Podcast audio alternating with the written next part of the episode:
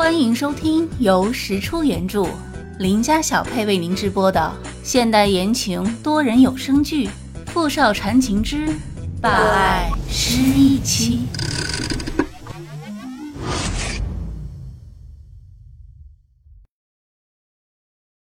第七十二集。当石小念被推进抢救室后，他仍然能听到傅明翰的哭喊声：“小念！”你们放开我，让我进去！小念，小念，他哭了，从来没见过他哭的样子，一定很丑。明翰，别哭，别哭。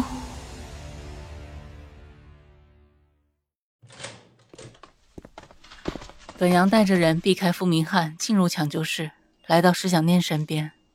医生和护士正准备上前劝阻，却看到了本阳手里的枪。继续抢救。他躬身把耳朵贴在石小念的脸庞。无论是生是死，都要宣布死血。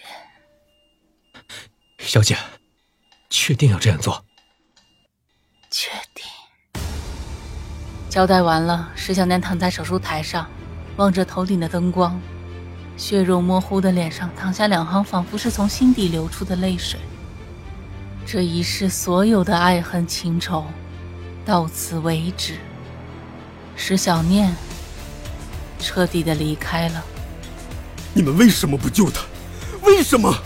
不，他没有死，救他，快救他！他没有死，小念。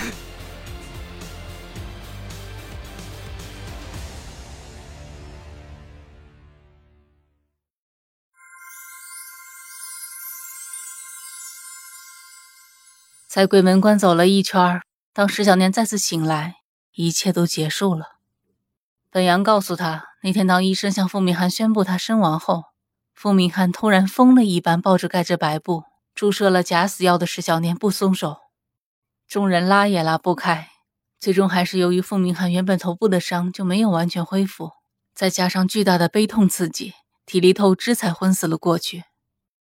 石小念的脸部受伤严重，几近毁容。这还真是连老天爷都在帮他，帮他干干净净的带走了石小念的一切。本阳，小姐，我昏迷多久了？八天了。您去世的消息已经放出去了，您的父母很伤心，傅先生到现在还没能接受这个事实。鬼面将军那边没什么特别的动作。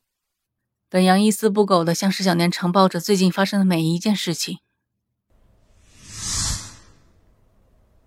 之后的几个月，石小年一直在接受各种各样的治疗，本阳每天都尽职尽责地陪在他的身边。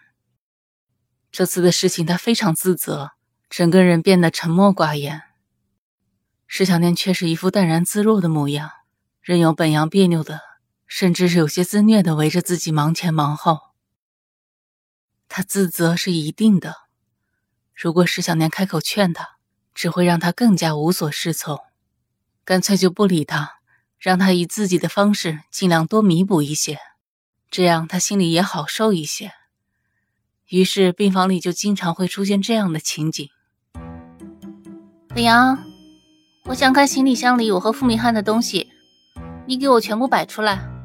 是，小姐。本阳。我又不想看见这些东西了，心烦，全部收起来。是，小姐。本阳，我又想看了，摆出来。是，小姐。本阳，我睡不着，你讲个故事给我听。是，小姐。我要听童话故事。呃，是，小姐。我要听歌，你给我唱首歌。我要听儿歌，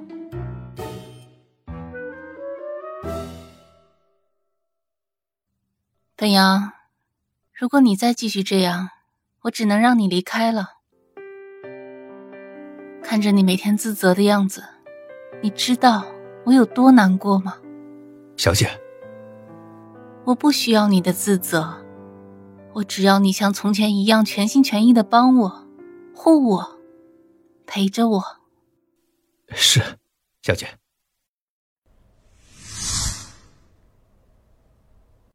石小年看着镜子里面这张陌生的脸，完全的改头换面。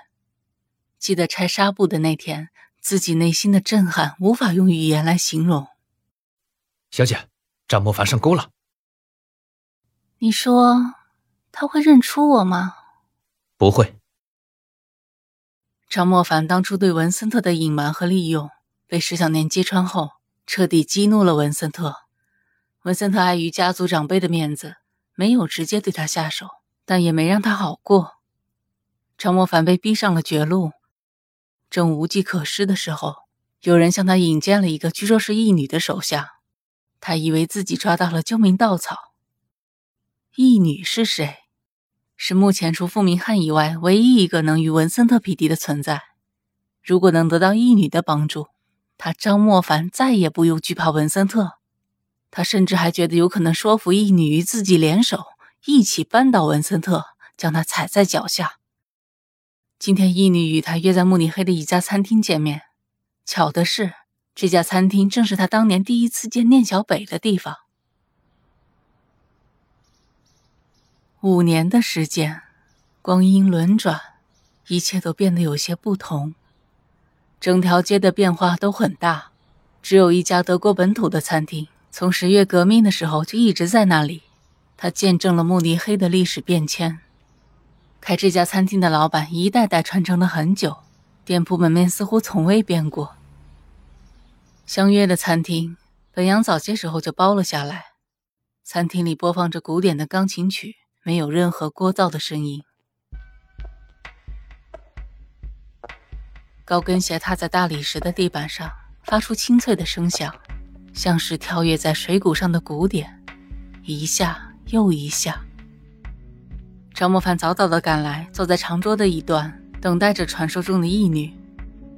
他从未想过自己能见到这样的风云人物，不禁有些兴奋，又有些忐忑。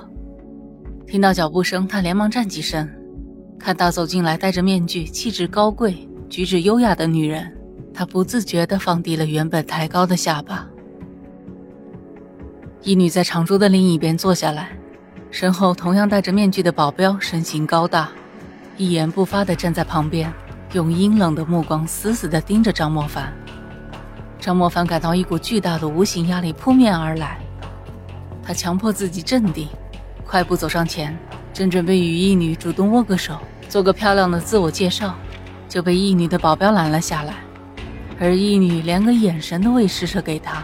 更没有要跟他握手的意思，他尴尬的收回手，讪讪的坐回了自己的位子。义女，我今天来找您。张小姐很急啊？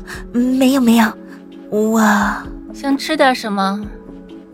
义女卸下面具，身边的保镖扬了扬手，一个服务生便拿了菜单递给张莫凡。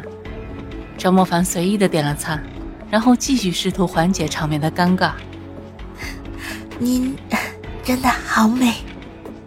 哼，你费这么大的劲见我，就为了说这个？一女用手撑着下巴，看着对面坐立不安的张莫凡。张莫凡快速的摇了摇头。呃，呃当然不是，我是来找您合作的。合作？哈哈哈哈哈哈哈哈哈！你也配